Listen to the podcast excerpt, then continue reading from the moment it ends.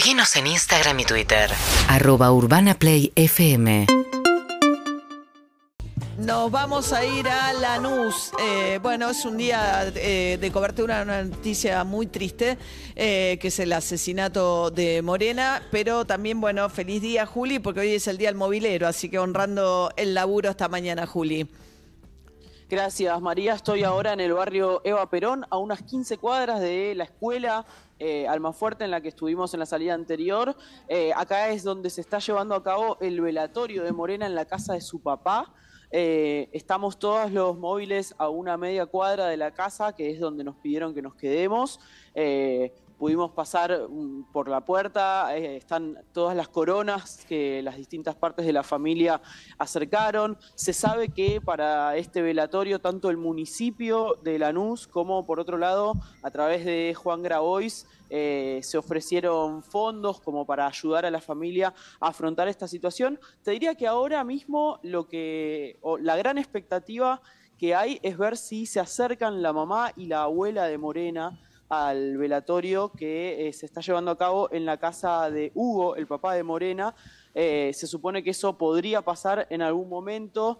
Ayer, por lo que escuchamos eh, de ambos lados, se supo que la relación no era buena, pero hace un, un ratito nomás habló el padre de, de Morena, Hugo, y pidió que eh, para que Morena se pueda ir en paz, así lo dijo, vengan su mamá y su abuela a, bueno, a, a pasar por, por el velatorio. Un barrio, eh, dos características. Claramente mucha gente que vive en esta zona de Lanús se dedica al cartoneo y te lo digo primero porque se ven los carros y esas bolsas como de tela en las cuales, bueno, a la tarde, sobre todo en el horario de tarde, vemos eh, a tanta gente juntando cartones y además mucha gente eh, que, es- que está yendo a tomar el colectivo y demás con la campera que, mm, ¿viste la campera que tiene este, este material que refleja? Sí. Para que cuando vos, eh, bueno, mu- mucha, mucha gente con ese tipo de indumentaria y por otro lado un barrio con mucha presencia de iglesias de distintos tipos eh, que, que cumplen sobre todo un rol bien comunitario, puede haber un merendero, puede haber un comedor,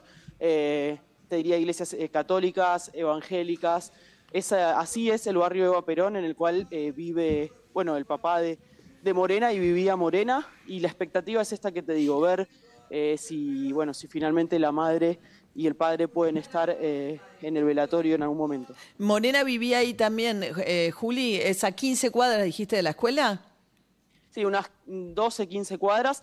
En el medio, este es el barrio Eva Perón. La escuela está, eh, o sea, en el medio del barrio. Y la escuela está el barrio Acuba, que es un barrio todavía más precario que este en el que estamos ahora. Y eh, se supone que ahí eh, paraban, por decir de alguna manera, varios de los, de los que en principio estuvieron imputados por el homicidio, que como dijimos fueron siete, ahora hay dos personas detenidas. Los hermanos Madariaga están detenidos e imputados por eh, homicidio en ocasión de robo y van a tener que prestar su declaración. Durante el día de hoy se espera que declaren ante la fiscal. Claro. Eh, Juli, y eh, decías eh, que por lo que se supo por las declaraciones cruzadas, ¿no? La mamá y el papá de Morena, no, bueno, el papá le reprochaba la mamá el hecho que Morena fuera caminando sola a la escuela, que había estado viviendo con la abuela estos días, la mamá está en Salta. No creo que hubiese cambiado mucho realmente, digo, me parece que lo trágico de la situación no, cambia mucho porque alguien que está llegando a la escuela a siete y media de la mañana y que dos personas que están totalmente fuera de sí, porque arrebatarle de esa manera y con esa violencia un celular a una nena de 11 años, celular que inmediatamente cambiaron por Paco, o sea, cuando la justicia llega eh, al allanamiento y encuentran la moto, ¿no? Que habían visto en las cámaras de seguridad, ahí ya el celular de Morena había sido cambiado por droga.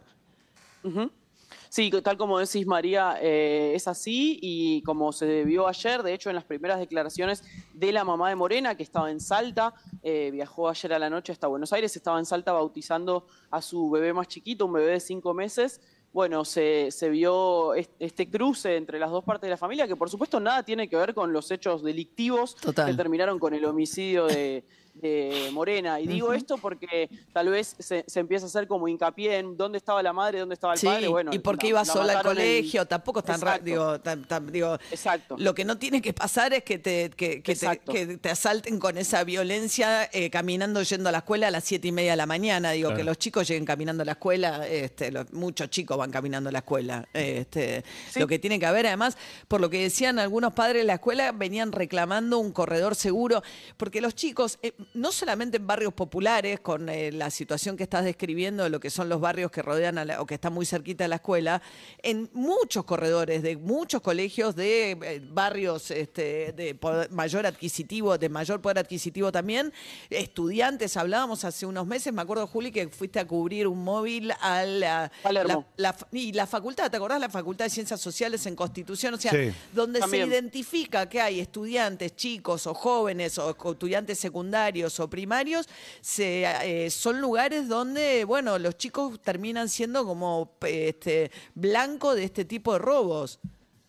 Sí, sí, habíamos ido a una escuela en Palermo que habían robado y habíamos ido a la Facultad de Ciencias Sociales. Es verdad que ayer eh, los, eh, se, supo que vienen reclamando desde hace mucho tiempo eh, un corredor seguro. De hecho, ayer enseguida mucha gente, sobre todo cuando se produjo la manifestación frente a la comisaría, pedía la renuncia de toda la comisaría, empezando por supuesto por el comisario, y sí dijeron que estaban reclamando esto. Te digo yo, por, por lo que pude recorrer en el auto yendo y viniendo de las dos, de las dos, de los dos lugares donde hicimos las salidas, el tema de la iluminación, porque ya, o sea, un corredor seguro es una instancia superior a que no haya luz en la calle. Eh, y en la zona de la escuela, que es, más eh, urbanizada, eh, eso parece un poco mejor, pero en las zonas intermedias, bueno, digo, el problema es que la calle está a oscuras.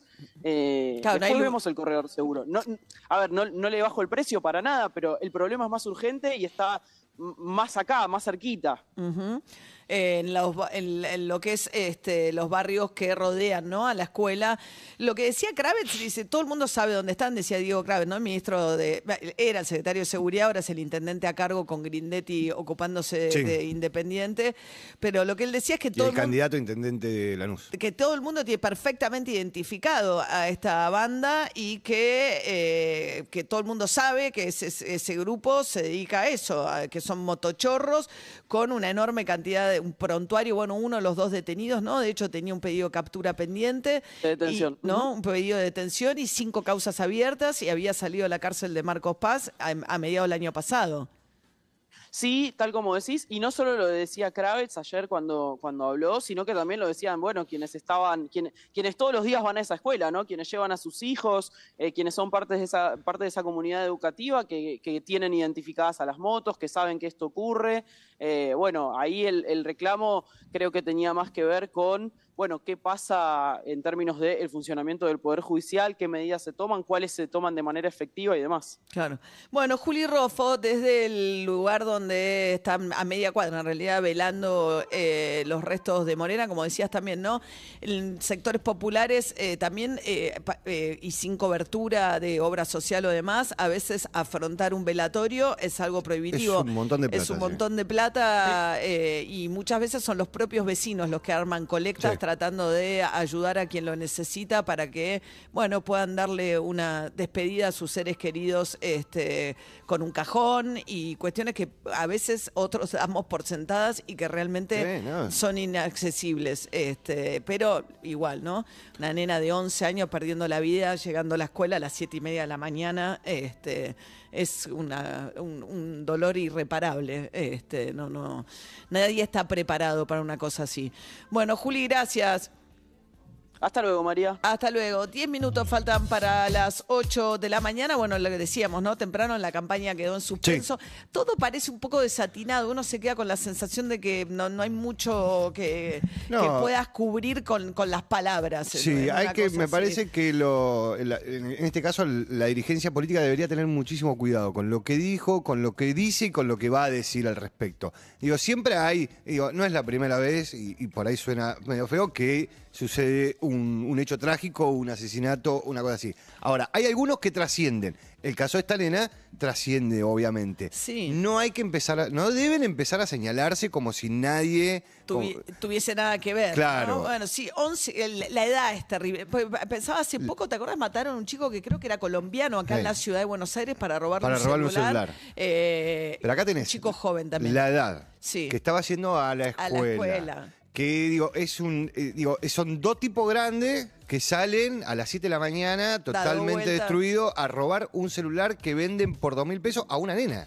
Tremendo. Que imagínate lo que es el celular ese, segunda, tercera mano. Sí, sí. Una sí, cosa sí. así. Sí, sí, no es un celular Digo, muy valioso. A los dos segundos lo habían cambiado Es por el Paco. fondo de la olla, básicamente. UrbanaPlayFM.com